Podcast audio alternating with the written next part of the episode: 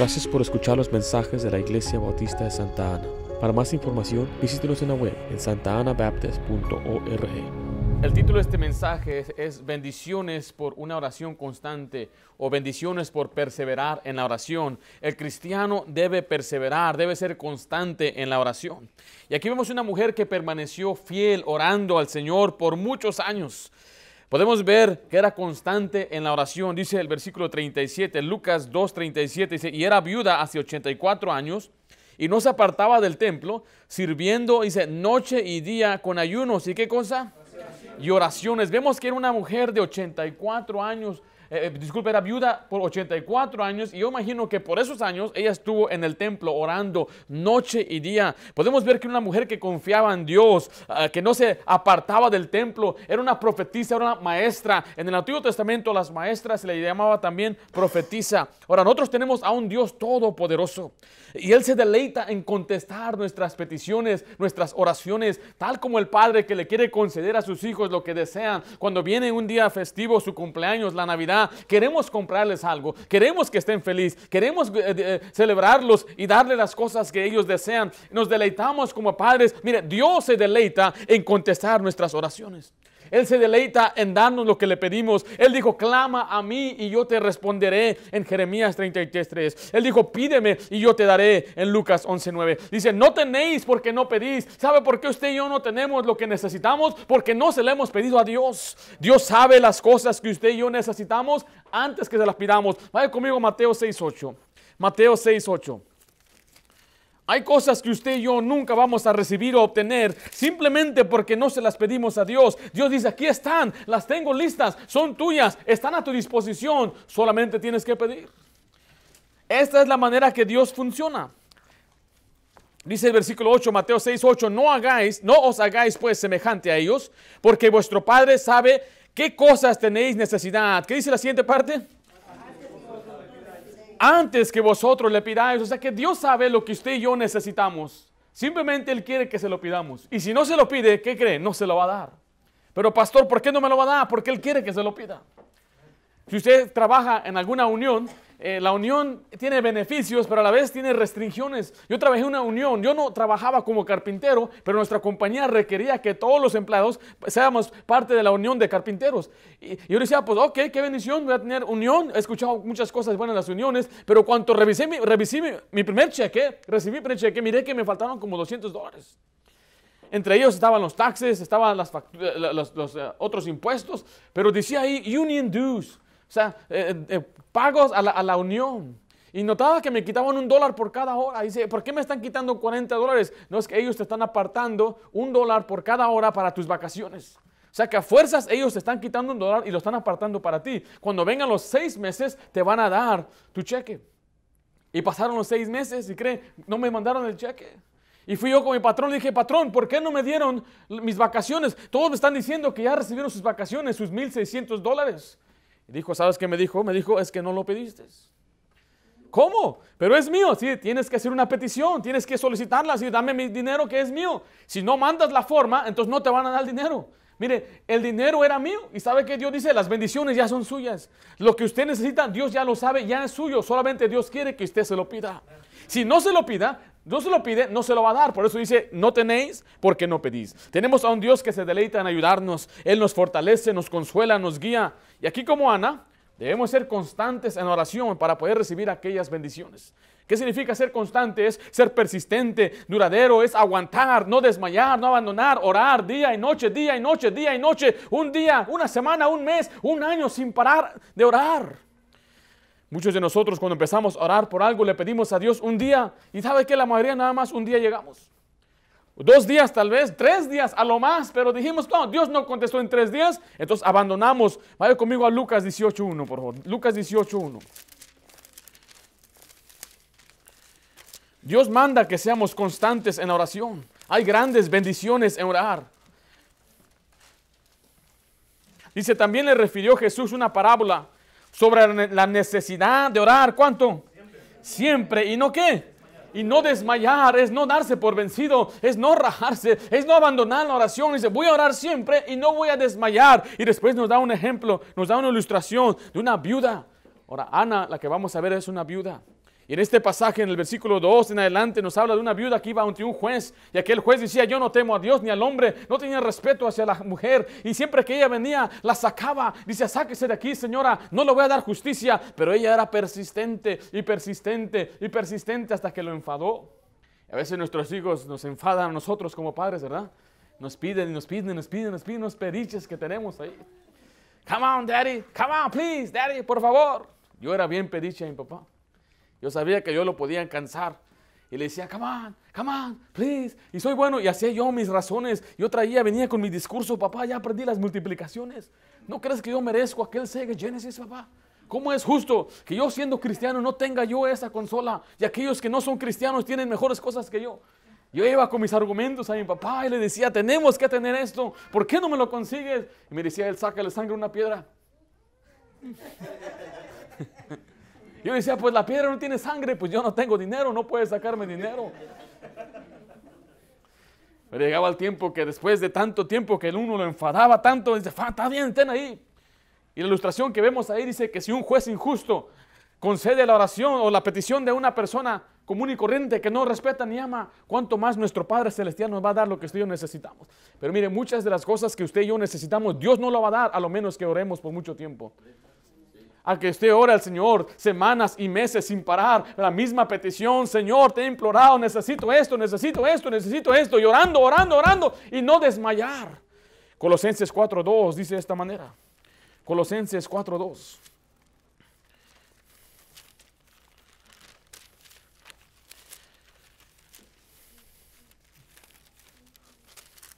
Dice, perseverad en la oración.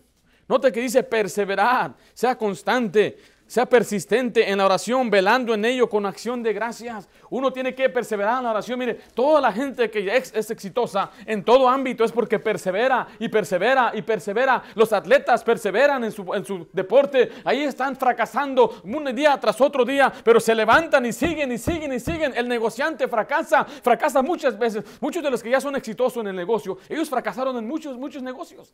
Y usted los ve ahora que ya son exitosos. ¿Por qué? Porque ellos aprendieron de sus errores, pero perseveraron, no se dieron por vencidos, siguieron hacia adelante. Y en todo ámbito es, requiere que uno persevere y trabaje y le eche ganas y no se dé por vencido.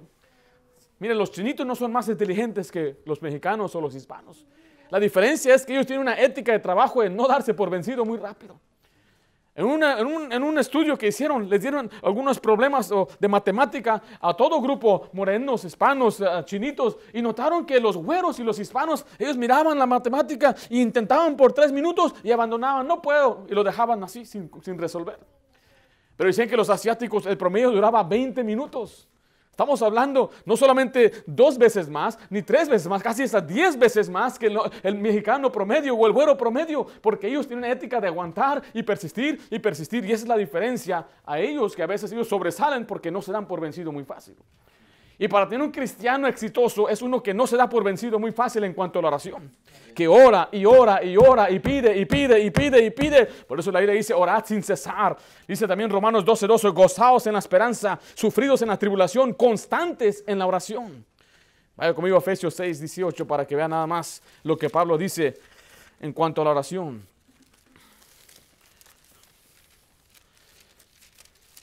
Cuando pensamos en oración y cuando vemos estos pasajes, ¿Sabe qué nos enseña este? Que la oración es un trabajo duro, es un arduo trabajo, es algo constante. Requiere disciplina, requiere esfuerzo, requiere tiempo. Dice el versículo 18, orando en qué? En todo tiempo, con toda oración y súplica en el Espíritu, y velando en ello con toda qué? Perseverancia. De nuevo, tengo que perseverar. Perseverancia y súplica por los santos. Así que hay grandes bendiciones en la oración. Pero usted tiene que perseverar en la oración. Tiene que ser constante en la oración. Tiene que orar todos los días, día y noche, como dice la Biblia. Si vamos a ser constantes, así es como Dios va entonces darnos las promesas y su provisión. Pero el Señor también nos puede conceder bendiciones espirituales. Cuando empezamos muchas veces en oración pensamos en las cosas materiales. Y está bien, no hay nada malo en que usted le pida a Dios algo material y Dios se lo dé. Pero también recuerde que hay bendiciones espirituales el cual el dinero no puede comprar.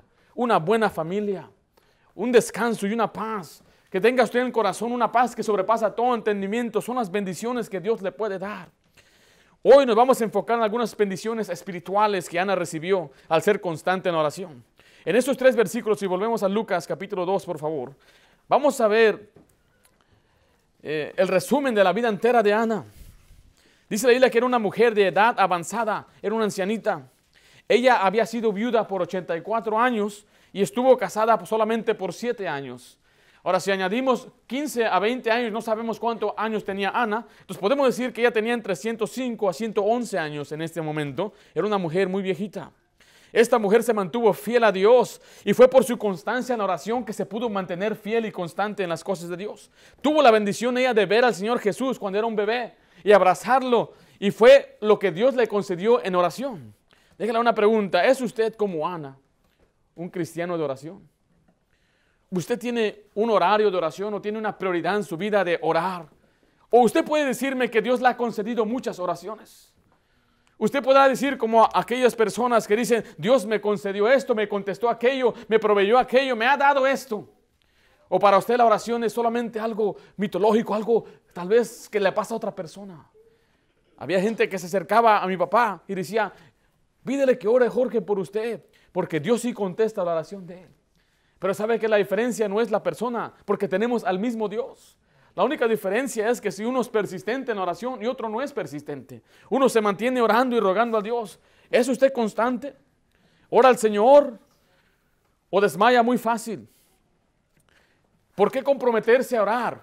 Vamos a ver en este pasaje cuatro bendiciones que Dios nos da al ser constantes en oración. Hay muchas más bendiciones, pero nos vamos a enfocar nada más en lo que vemos en este pasaje, en estos cortos pasajes de esta vida de la mujer llamada Ana. En primer lugar, nos da la bendición de evitar la amargura. Nos da la bendición de evitar la amargura. Hoy en día hay mucha gente que está muy amargada. Note lo que dice ahí el versículo 36. Estaba también Ana, profetisa, hija de Fanuel, de la tribu de Aser, de edad muy avanzada pues había vivido con su marido siete años desde su virginidad. Y era, ¿qué dice ahí? Viuda hace 84 años. Aquí vemos que esta era una mujer que estaba anciana, viuda, dejada. Mire, el nombre de Ana significa gracia, favor. Me imagino que la gente le decía, Ana, ¿dónde está el favor de Dios en tu vida? Ana, ¿Dónde está la gracia de Dios? ¿Por qué Dios no te ha ayudado? Te quitó a tu esposo cuando eras joven. Estás sola y sin recursos. Tu salud está muy mal, estás ancianita. Ana, ¿dónde está el favor de Dios? Pero ella no estaba amargada. Ella no se amargó. O sea que ella evitó la amargura a pesar de las tragedias. Recuerde, era viuda. Ahora, las viudas el día de hoy tienen muchos beneficios. El gobierno les ayuda. Vivimos en tiempos donde una mujer puede trabajar y ganar muy buen dinero. Pero en aquel tiempo todo el trabajo era laboral. Y toda la mujer tenía que hacer trabajo doméstico y les pagaban muy poquito dinero o no podían trabajar en el campo. Mire, en aquellos tiempos el trabajo era arduo. Tenía uno, el hombre que estar en el sol trabajando, arando, andar en el campo. Eh, eh, no un trabajo que una mujer podía hacer. Gloria a Dios por hoy día que una mujer que necesita trabajar puede conseguir un trabajo donde le pagan bien, con beneficios, aire acondicionado. Por eso entienda, cuando aparece la, la palabra viuda en la Biblia, es una mujer dejada y sin recursos. Que no tenía ayuda alguna. Dice ahí que era viuda hace 84 años. Pero ella se mantuvo fiel y no se apartaba del templo, dice la Biblia. Al contrario, hay una mujer en la Biblia que también quedó viuda, pero ella culpó a Dios. Vaya conmigo a Ruth capítulo 1. Ruth capítulo 1.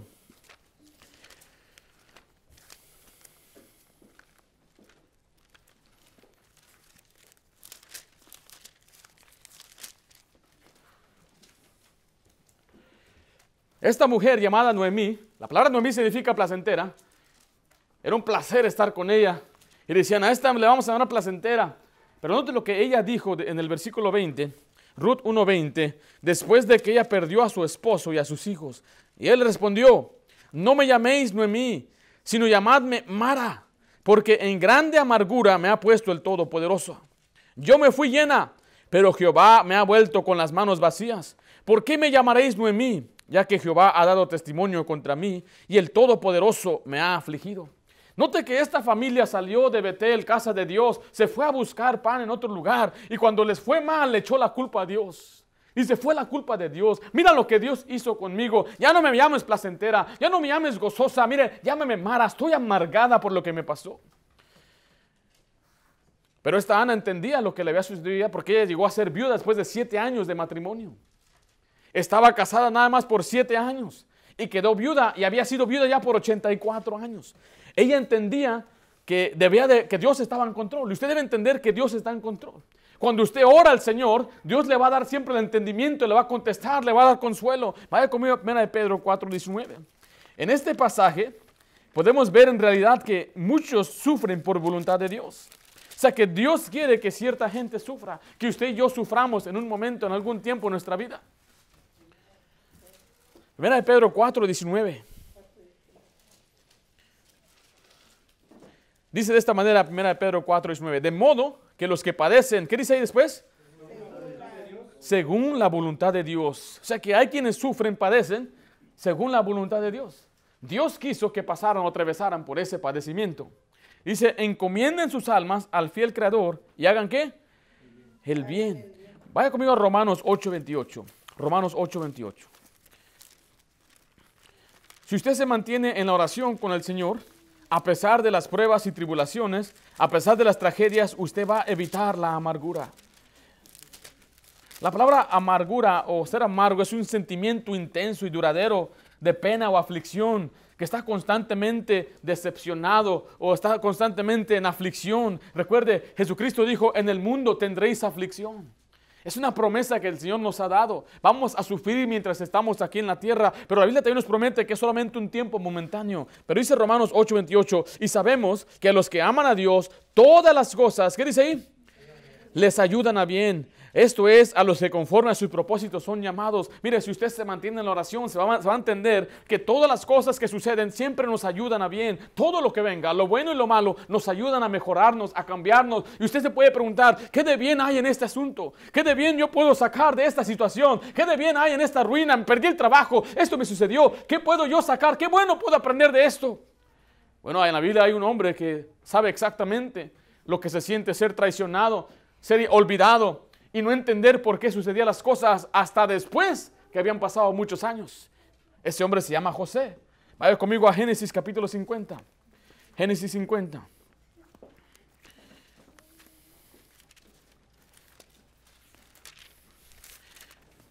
José era hijo de Jacob, Jacob era hijo de Isaac, Isaac, Isaac era hijo de Abraham. Ahora, José era un hombre muy importante, era el segundo en el reino de Egipto, pero él no siempre estaba ahí. La Biblia dice que sus hermanos lo vendieron. Imagínate, muchacho, que tu hermano te venda. De repente vienen por Carlitos, ¿qué pasó? No, pues, no, y, y, y, y Alonso te vendieron. Imagínate. Eso fue lo que hicieron. Odiaban a su hermano, le tenían una tremenda envidia. Yo a veces quería vender a mi hermano, le voy a ser honesto. no, no es cierto. Lo vendieron, era un esclavo. Mire, y a veces usted y yo no podemos, no podemos capacitar o entender eso. Yo, yo, a veces me pongo a pensar, veo la historia, ah, lo vendieron. Imagínense que lo vendan, no hay teléfono, no hay celular, no hay forma de comunicarse. Es más, hoy en día aún están, hay esclavos. Trafican esclavos, hoy en día los tratan como ganado. Hay países en África y en Asia donde la esclavitud es algo normal. Y este muchacho lo vendieron a ser esclavo y después de ser esclavo fue, eh, eh, eh, lo, acusaron de, violación y lo metieron preso y estuvo por 10 años preso, olvidado. Finalmente el Señor lo saca y lo pone en su lugar. Y cuando él ya es el todo, el, poderoso de, de, la nación, vienen sus hermanos y él tenía todo el poder para matarlos y simplemente deshacerse de ellos, pero no lo hizo. Y sus hermanos pensaban que no lo hizo por amor a su padre, y cuando el padre ya murió, les dio temor y dijeron, nuestro papá nos dijo que nos cuidaras y que no nos hicieras mal y que nos perdonaras. Pero note lo que José respondió ahí en Génesis 50, 20. Vosotros pensasteis mal contra mí, mas Dios lo encaminó a qué? Recuerde, todas las cosas nos ayudan a bien. Dice, ustedes desearon el mal para mí, pero Dios lo guió para bien Dice, para, hacerlos, eh, para hacer que lo, lo, que vemos hoy, para mantener a vida a mucho pueblo. Ahora, vaya conmigo a Génesis 41, 51. Note el corazón, lo que sentía José. José tuvo dos hijos. Uno se llamaba Manasés y otro se llamaba Efraín. En la Biblia los nombres a veces tienen un significado muy fuerte. Note lo que significa Manasés. Génesis 41, 51 dice, y llamó José el nombre de su primogénito Manasés, porque dijo, Dios me hizo olvidar todo mi trabajo y toda la casa de mi padre. Él extrañaba tanto a su familia. Y decía, ¿cómo extraño a mi papá? Extraño a mi familia. Dice, pero dice, ahora Dios me consoló, me hizo olvidar de mi padre, porque él pensaba, tal vez nunca más lo voy a volver a ver. Dice el 52. Y llamó el nombre del segundo Efraín, porque dijo, Dios me hizo fructificar en la tierra de qué? De mi aflicción. O sea, cuando él estaba lejos de su hogar, no solamente extrañaba tanto a papá, a su mamá, a sus hermanos, sentía aislado, desamparado, pero él también decía que tenía mucha aflicción y, y, durante todo ese tiempo él estaba sufriendo, pero al final de cabo él miró hacia atrás y miró, ustedes me hicieron mal, pero Dios lo hizo para bien. Así que hoy en día tenemos sufrimiento, aflicción, no lo entendemos, pero algún día lo entenderemos. Algún día sabremos por qué nos sucedió esto. Algún día sabremos que fue porque Dios nos preservó, nos guardó de algo, nos alejó de una persona o nos guardó de un problema. Pero mire, usted y yo no sabemos, no entendemos. Por eso debe mantenerse en oración. Debe orar al Señor para que todo lo que venga, usted dijo, así lo mandó Dios. Y Dios así lo quiere, acepto su voluntad. Y usted tiene la bendición de no amargarse. Es una bendición no amargarse. Note que ella, como vimos, estaba por las tragedias, era una viuda, pero también estaba abandonada, estaba sola. Regresemos a Lucas 2.36. Dice de nuevo ahí, el versículo 36, estaba también ahí Ana, profetisa, hija de Fanuel, de la tribu de Aser, de edad muy avanzada, pues había vivido con su marido siete años desde su virginidad y era viuda hacia 84 años. Entonces había sido viuda por casi 84 años. Hemos, dicho, hemos hablado que no tenía recursos, tal vez no tenía ya familia, estaba sola, no tenía apoyo. Al final de Hebreos 13:5 dice, Dios nos dice, no te desampararé ni te dejaré. Pero es posible que nuestros seres queridos más cercanos o la gente que usted más depende o que más usted necesita, un día nos abandonen. Note lo que dice Salmo 27:10. Salmo 27:10. Si un día usted se siente abandonado por la gente más cercana a usted, yo sé que tal vez no va a pasar, pero mire, mire lo que dice la Biblia ahí en Salmo 27.10.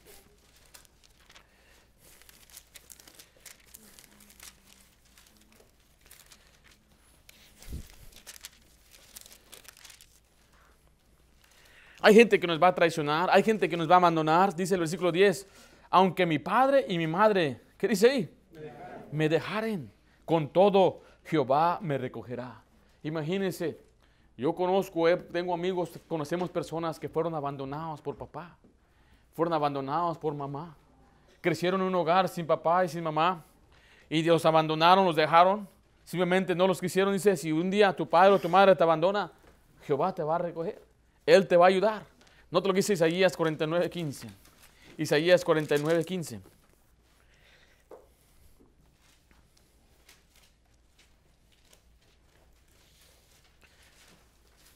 Nuestra bebé tiene dos meses, la amamos, la queremos y la abrazamos y le hacemos cosquillitas y mordemos sus cachetitos, sus piernitas, agarramos sus deditos. Oh, nosotros estamos encantados con nuestra bebé. Pero es una tragedia cuando a veces vemos en noticias a un recién nacido abandonado. Apenas hace una semana encontraron un, un par de gemelitos chinos abandonados en un callejón entre la basura. Y es una tristeza que una madre pueda abandonar a sus propios hijos. Y si sucede.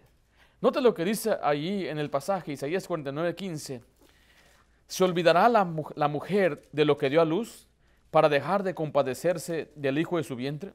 Está haciendo una pregunta. ¿Habrá mujeres que olviden a sus hijos? ¿Habrá mujeres que se olviden de ellos y no se compadecen de ellos? La respuesta es sí. Vea la siguiente parte. Aunque olvide ella, lo que nos dice Dios, yo nunca me olvidaré de ti. Aunque la gente más cercana nos abandone, aun si fuera nuestra propia madre, dice la Biblia, yo nunca te dejaré. Yo nunca te abandonaré, yo nunca te, eh, te, dejaré solo, yo te recogeré, yo estaré siempre contigo. Es una tremenda bendición que a pesar de no tener recursos, estar abandonado, Dios siempre está ahí.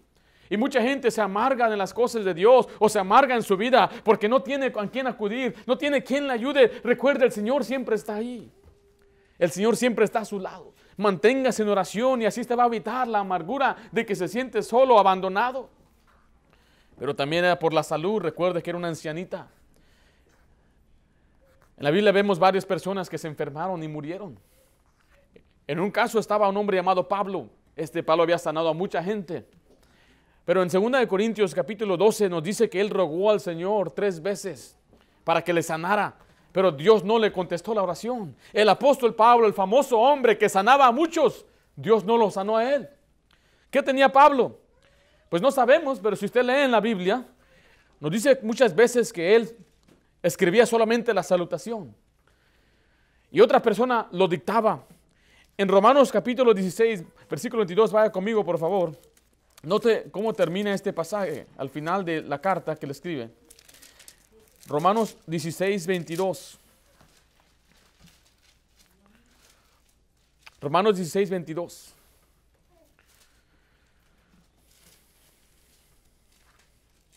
¿Estamos ahí? Yo, ¿qué dice ahí? Tercio, que escribí la epístola, os saluda en el Señor. Pablo no escribió físicamente el libro de Romanos. Fue un hombre llamado Tercio. Vaya conmigo a Colosenses 4, 18.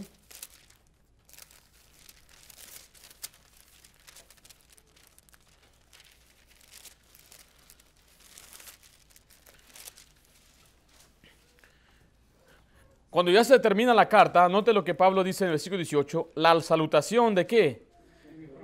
de mi propia mano, de Pablo. O sea que él no escribió la carta. ¿Quién la escribió? Si usted ve el primer versículo de Colosenses, dice ahí Pablo, apóstol de Jesucristo, por la voluntad de Dios, y el hermano Timoteo. Entonces Timoteo fue el que escribió físicamente la carta. Pablo se la dictó. Y usted puede ir por todas las demás cartas, menciona a Silvano, menciona a Timoteo otra vez, porque ellos fueron los que escribieron las cartas. Vaya conmigo a Gálatas 4:15. ¿Qué tenía Pablo, pastor? Bueno, yo pienso que Pablo tenía una enfermedad en los ojos. Yo creo que él no podía ver bien. Tal vez fue por el resplandor que recibió cuando iba camino a Damasco, pero él quería ser sanado. Pero nunca Dios lo sanó. Dice Gálatas 4:15. Dice, ¿dónde pues está, está esa satisfacción que experimentabas? Dice, porque os doy testimonio de que si hubieses podido, os hubieras sacado vuestros propios, ¿qué? Ojos, ¿para qué? Está diciendo, yo entiendo que ustedes los Gálatas me amaban tanto y si era posible, ustedes hubieran sacado sus propios ojos para dármelos. ¿Por qué? Porque si ve, ponemos las otras partes en la Biblia, es posible que Pablo tiene una enfermedad de los ojos, que le estaba fallando la vista, no podía ver bien. Y él imploraba al Señor, Señor, sáname de mi vista, sáname Señor. Y Dios dijo, no, bástate mi gracia. Porque si tú eres débil, yo me voy a fortalecer en ti. Dice, Dios es poderoso y fuerte cuando usted y yo somos débiles. Vaya conmigo, Filipenses 2. Filipenses 2. Una pregunta surge, ¿vale llorar cuando un pariente muere, que es cristiano? Si un pariente que es incrédulo muere, podemos llorar porque se fue al infierno. Pero ¿qué tal cuando es creyente? Yo tengo muy marcado esta memoria cuando mi abuelita falleció. Mi abuelita Carmen, una mujer muy dulce, muy amable. Tenía más de 80 años cuando ella falleció. Había tenido 18 hijos. Y esos hijos pues le sacaron todas sus su vigor y su fuerza, se empezó a encoger mi abuelita. Era bien bajita porque ya estaba jorabadita. Pero miraba las imágenes, las fotos, era más alta que mi abuelo en aquel tiempo. Y cuando íbamos a la casa de ella allá en México, miraba cómo nos atendía. Muy alegre, aunque ella tenía mucha dolencia física. Ella murió sufriendo, tenía problemas en los riñones. Y cuando ella murió, pues causa tristeza. Y mi mamá fue a México a, funeral y yo fui con un amigo durante ese fin de semana. Y el papá del muchacho viene y me dice, ¿cómo está la familia? Ya le conté, todo bien, nada más que pues mi abuelita falleció, estamos un poquito tristes. Y él me dice, ¿por qué? ¿Por qué están tristes? ¿Es cristiana? Bueno, sí, sí. Entonces, ¿por qué estar tristes? Hay que gozarnos que está en el cielo. Hay que... Y nada más escuché, me sentí mal, me sentí muy, muy, muy incómodo. Yo no sabía si era correcto, me sentí un poco culpable de que estaba triste porque mi abuelita ya no estaba con nosotros. Hasta que leí Filipenses 2.25. Dice, mas tuve por necesario enviaros a eh, Epafrodito, mi hermano y colaborador y compañero de milicia, vuestro mensajero y ministrador de mis necesidades, porque él tenía gran deseo de veros a todos vosotros y gravemente se angustió porque habías oído que había enfermado. Pues en verdad estuvo enfermo, a punto de morir, pero Dios tuvo misericordia de él, y no solamente de él, sino también de mí, para que yo no tuviese, ¿qué dice ahí? Tristeza sobre tristeza. Estaba diciendo que Pablo se iba a entristecer, tristeza sobre tristeza, si Epafrodito se iba a morir. El apóstol Pablo decía, yo me iba a morir de tristeza si se moría mi amigo Epafrodito. Pues mire, usted y yo podemos llorar, y sí vale llorar cuando muera un ser querido. Porque duele, es doloroso una despedida, lo vamos a extrañar, pero tenemos una esperanza, nos podemos consolar, que algún día lo veremos en el cielo. Y lo digo todo esto es para que no nos amarguemos, no entre la amargura en nuestra vida. La bendición de evitar la amargura es viene por la oración, por estar cerca al Señor, estar siempre al lado de Él, escuchando su palabra, sabiendo que Él está ahí a pesar de nuestras enfermedades, a pesar del abandono y a pesar también de las tragedias de la vida. Vemos la bendición de evitar la amargura y en segundo lugar vamos a ver la bendición de mantenernos en el servicio del Señor. La bendición de mantenernos en el servicio del Señor. Yo escuché una vez decir, los cristianos verdaderos no duran años, duran décadas. Porque pueda que haya quienes vienen al Señor y se animen por unos, cuantos años y después se regresen o abandonen los caminos de Dios. Y a veces al evangelizar nos da mucha pena decir, yo era cristiano, yo asistía a una iglesia, y le digo, pues acérquese al Señor. Y se les hace muy difícil volver. Yo quiero ser un cristiano de décadas, como esta mujer. Fue creyente cerca del templo por 84 años. Ocho décadas. Yo acepté al Señor cuando tenía 11 años. Apenas llevo dos décadas de servir al Señor o estar en los caminos de Dios. Me faltan por lo menos unas seis para poder llegarle a esta mujer llamada Ana. Dice ahí el versículo 37 en Lucas 2. Lucas 2, 37 y era viuda hacia 84 años y no se apartaba del templo, sirviendo de noche y día con ayunos y oraciones. Note que el servicio de ella era oración. Tal vez no ejercía alguna enseñanza, tal vez no tenía algún puesto allí en el templo, pero ella servía con lo que ella podía dar, y es oración y es ayuno. Mire, todo creyente debe servir al Señor. Note lo que dice Colosenses 3:24. Colosenses 3:24. Cuando hablamos de ser siervo, estamos hablando de estar a la disposición de las cosas que Dios quiere. Estamos hablando de ser uh, una persona bajo el mando de Dios, hacer lo que Dios quiere. Y dice así Colosenses 3:24, sabiendo que del Señor recibirás la recompensa de la herencia, porque a Cristo el Señor, ¿qué dice? Servís. Usted y yo somos siervos de Cristo. Yo no sirvo a un hombre, yo no sirvo a una organización, yo sirvo a Cristo. Y usted puede decir lo mismo en cualquier aspecto en su vida que usted esté. Si usted es ama de casa, si usted trabaja, usted diga, yo trabajo para Cristo. Pero tiene un patrón, sí, Él es mi patrón, pero últimamente mi patrón es Cristo. Yo lo sirvo a Él, yo hago las cosas para agradarle a Él. Yo no, yo no estoy que quiero quedar bien contigo, eh, eh, patrón chinito. Yo quiero quedar bien con el Señor. Yo no quiero quedar bien con usted, mi patrón, aunque voy a quedar bien con usted porque si quedo bien con Dios, obviamente voy a quedar bien con usted. Porque aunque su patrón le maltrate, Cristo nunca le va a maltratar, ¿correcto? Entonces, ¿por qué eres buen empleado? Es que no te estoy sirviendo a ti, chinito. Estoy sirviendo a Cristo. Yo tenía una patrona, se llamaba María, peruana. ¿Qué estás haciendo, Ringo? Me acuerdo, me hablaba así.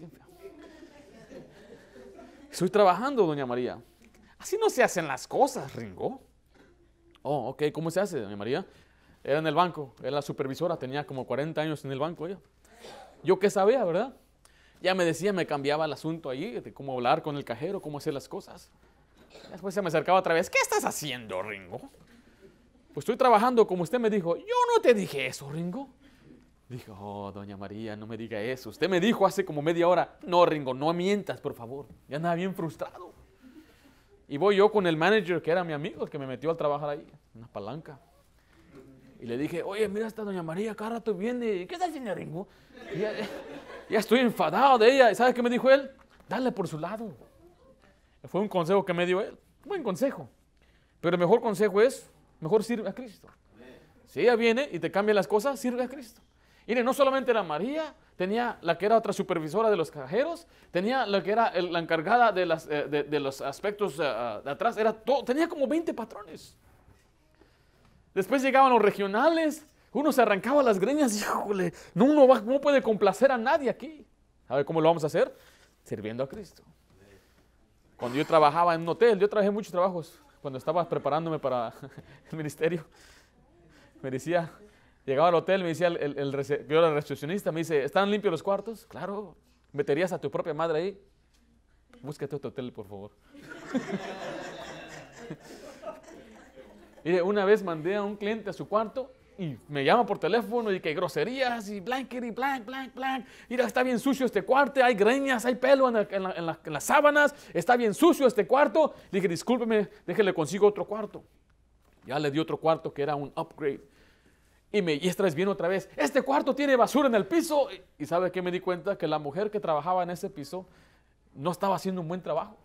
Dejaba basura, estaba haciendo atajos, no limpiaba bien. Y este hombre yo lo puse en la misma sección. Ya quería hasta golpear. ¿Por qué? Porque a veces hay personas que no hacen trabajo de primera clase. Porque dicen, no me pagan bien. ¿Para qué voy a trabajar si no me pagan bien? ¿Sabe por qué debe hacerlo? Porque está trabajando para Cristo. Y si usted quiere mantenerse en las cosas de Dios, en el servicio de Dios por muchos años, recuerde, usted está sirviendo a Cristo. No está sirviendo a un pastor. No está sirviendo a una organización, no está sirviendo a los hermanos, está sirviendo a Cristo. Ahora, indirectamente servimos a la gente, no me malentienda. Pero mire, para que usted dure mucho tiempo en el ministerio, usted debe mantenerse en oración. Ora al Señor y usted va a mantenerse por muchos años en el ministerio, en el servicio de Dios. Primero reconozca que Cristo sirve, pero ora al Señor y se va a mantener, como dice ella, cerca del templo. No se apartaba del templo. No te lo dice Salmos 122.1. Salmo 122.1.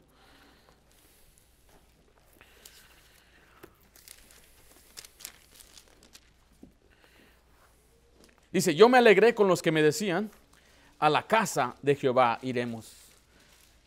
Ahora, ¿la iglesia es la casa de Dios? ¿Lo dice la Biblia? Si lo dice en 1 Timoteo 3.15. 1 Timoteo 3.15. Antes que Jesucristo viniera aquí a la tierra y resucitara, el templo era conocido como la casa de Dios. Decía que era la casa de oración. Pero hoy en día la iglesia tomó el lugar de la casa de Dios. Dice, ven a Timoteo 3:15. Para que si tardo, sepas cómo debes conducirte en dónde? En la casa de Dios. Mire que es la iglesia del Dios viviente. Entonces vemos aquí entonces que para no para, mantenernos alegría en las cosas de Dios, y yo me alegré con los que me decían, a la casa de Jehová iremos, si usted quiere mantenerse fiel en la casa de Dios, usted debe orar. Usted debe mantenerse en oración para que no se aparte de las cosas de Dios. Hebreos 10:25 dice, no dejando de congregarnos, como algunos tienen por costumbre. Algunos tienen la costumbre de no venir a la iglesia, de no asistir a la iglesia, de no acercarse a las cosas de Dios. Dice, no dejando de congregarnos, congregarse, la palabra iglesia significa una congregación, una asamblea de creyentes. Y, debemos congregarnos y Dios nos manda que nos congreguemos. Y para que usted no se aleje de la congregación, debe mantenerse en oración. Ora al Señor. Él le va a mantener en el servicio de Dios. La palabra congregación o iglesia siempre ha existido. La congregación de Dios siempre ha estado aquí entre nosotros. Vaya conmigo a Hechos 7:38. Hechos 7:38. En el capítulo 7 aquí Esteban está hablando de la congregación en el desierto. O podemos usar esta palabra, la iglesia en el desierto. Hechos 7, 38. Qué bueno que usted vino a la iglesia hoy y usted debe congregarse. La dice que Dios nos manda bendiciones de vida eterna cuando nos reunimos aquí. Dios, hay bendiciones que usted recibe al orar, hay bendiciones que usted recibe por orar y por guardar la palabra de Dios, pero hay bendiciones que usted y yo recibimos cuando nos congregamos, que son diferentes. Dice el versículo 38, este es aquel Moisés que estuvo en la, ¿qué dice ahí? Congregación, Congregación en el desierto Ah, con el ángel que le hablaba en el monte Sinaí. Esta palabra congregación también es iglesia. Mire, en el tiempo de, Moisés habían establecido el tabernáculo y pues la gente estaba alrededor del tabernáculo. Y, cuando se salían a reunir, a adorar al Señor, allí entre ellos estaban los que no amaban a Dios, los malvados, los pecadores, los que no vivían en santidad. Entonces Dios les dijo, no, vamos a sacar la congregación, o como que dice la iglesia, fuera del campamento para que los que en verdad quieren ser, eh, recibir bendición y los que en verdad quieren adorarme, tienen que salir de su casa y tienen que salir de sus tabernáculos, de sus tiendas y salir fuera para adorarme afuera en el desierto. Porque algunos decían, pues aquí estoy, veían la nube, ya estoy en la iglesia. Estoy recibiendo las bendiciones, dijo Dios. No, así no va a ser las cosas. Tiene que salirse de en medio. Si usted quiere mantener, tener la bendición de servir al Señor, ore al Señor para que no se aparte de las cosas de Dios y para que le sirva por mucho tiempo. ¿Cuánto tiempo estaba sirviendo Ana? 84. 84 años. Nosotros creemos que el servir en la iglesia local es un privilegio, es un compromiso también. Requiere seriedad, requiere personas que estén dispuestas a despojarse de sí mismo, hacer, tomar su libertad y decir yo voy a, voy a privarme por no ofender a otros espiritualmente hablando, dice la Biblia, para no causar tropiezo a los débiles. Y creemos que debe tomarlo en serio. Cuando usted lo contrata en un trabajo, le dicen quiero que entres a las 7, a las ah, 10 tienes tu break por 15 minutos, a las 12 es tu lonche y a las 3 puedes ponchar para salir. Y es un horario que le dan y usted se pone de acuerdo. Y hay mucha gente que guarda ese compromiso, obedecen y se acatan a, a las reglas que le dan. Pero cuando trata la iglesia, ahí se va. No, nuestra iglesia no va a ser así. Nuestra iglesia será que lo vamos a tomar en serio. Una persona quiere servir a la iglesia, es una persona que quiere, que, está en serio por las cosas de Dios, no solamente cuando le dé su gana. Hoy no quiero hacerlo. Hoy sí lo quiero hacer. Si usted quiere mantenerse fiel en el servicio de Dios, debe mantenerse en oración. Que el Señor le guarde y le preserve allí. La le dice en Colosenses 3:23 de esta manera, y todo lo que hagáis, hacedlo de corazón, como para el Señor y no para los hombres. Vaya conmigo 2 Corintios 4:16.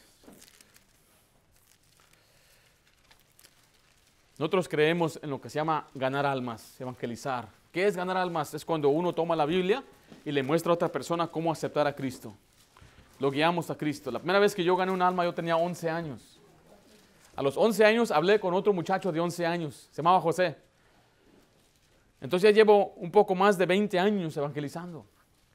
Nos lo hacemos cada sábado, pero lo hacemos también cinco veces a la semana. El lunes en la noche salimos, el martes en la noche salimos, el jueves en la noche antes del servicio salimos, el viernes salimos y el sábado salimos a llevar el Evangelio porque hay gente que lo necesita. Pero para que duramos, duremos 5, 10, 20 años haciéndolo, tenemos que mantenernos en oración como lo hacía Ana. Por 84 años se mantenía en oración y así es como ella pudo servir por 84 años. Para que después no nos enfademos y nos cansemos de las cosas de Dios. Dice 2 Corintios 4, 16, por tanto, ¿no qué? La palabra desmayar es de nuevo darse por vencido. Antes, aunque este nuestro hombre exterior se va desgastando, el interior, no obstante, ¿qué dice ahí? Se renueva de día en día. Está hablando nuestro cuerpo por fuera, se va desgastando, ¿verdad? ¿Por qué se va desgastando? Por la edad, cansancio, trabajo, el sol. Pero dice que nuestro hombre interior se va renovando cada día más. Yo escuché de un predicador, se llama Tommy Ashcraft, un, un, pastor ya grande. Tiene, es un americano, misionero en México, hijo de misionero. Tiene el pelo, tiene el pelo blanco, blanco, como, y tiene mucho pelo, más que yo. No sé cuántos años tendrá, ya más poco más de 70 años, pero también es un hermano bendecido. Y él siempre me decía, escuchaba cuando, cuando predicaba, dice, yo rehuso ser un viejito amargado. Rehuso ser un viejito amargado. ¿Por qué? Porque van a venir los días cuando ya no tenemos contentamiento en nuestro cuerpo. ¿Y qué pasa cuando ve los viejitos ya todos amargados? Todo les molesta. Te quieren pegar con el palo. Yo no quiero ser un viejito amargado tampoco. ¿Cómo yo puedo evitar eso? Quiero ser uno que sirve al Señor. Y él estaba contando una vez, él tenía un colegio bíblico y tenía estudiantes. Y él estaba caminando y miró que los muchachos estaban allá abajo, así por la bajada, me imagino que me, recuerdo que contó. Y los muchachos estaban allá, estaban más platicando, charlando. Y él salió del muro y se le voy a enseñar a estos muchachos que es ser un viejito alegre en el Señor. Ahora imagínense, ser un hombre así grandote, casi 300 libras, no sé, 250, y salió así, imagínense. Y lo hizo ahí en la iglesia cuando lo estaba enseñando. Y además se miraba, boom, parece una bolita así, boom. Y los hermanos muchachos, hermano Tommy, ahí está el hermano Tommy, ¡Ah, hermano Tommy! Y todos alegres, ¡qué bendición! Y les estoy enseñando que ser un viejito feliz, que el servicio del Señor es gozoso. Y cuando dio la vuelta, ¡ay, Señor, bendice! ¿Qué hice? ¿Qué hice?